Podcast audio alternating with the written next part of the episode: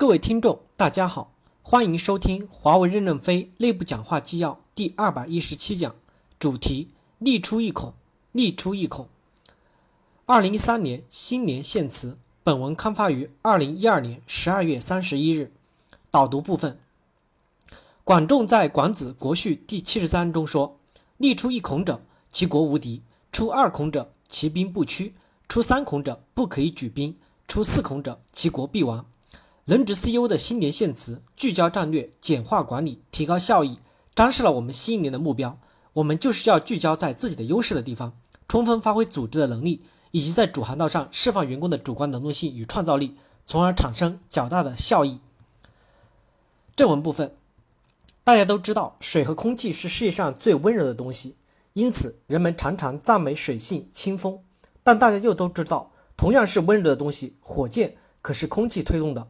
火箭燃烧后的高速气体，通过一个叫拉法尔喷管的小孔扩散出来的气流，产生巨大的推力，可以把人类推向宇宙。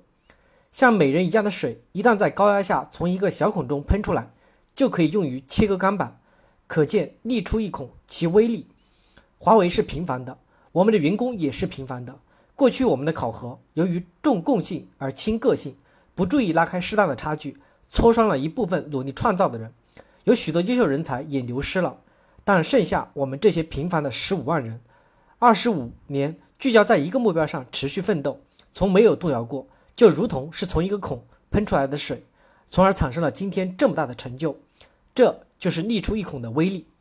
我们聚焦战略，就是要提高在某一方面的世界竞争力，也从而证明不需要什么背景，也可以进入世界强手之列。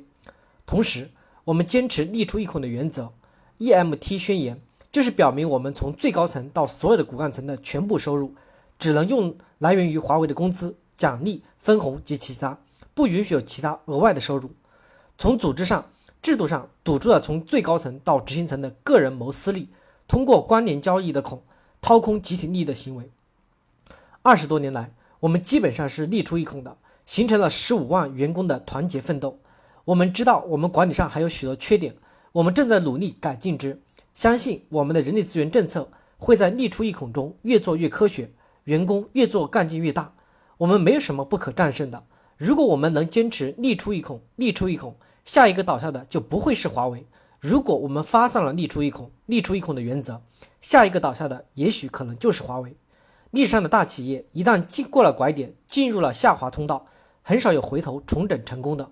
我们不敢倒下。那么我们就要克己复礼，团结一心，努力奋斗，雄赳赳，气昂昂，跨过太平洋。感谢大家的收听。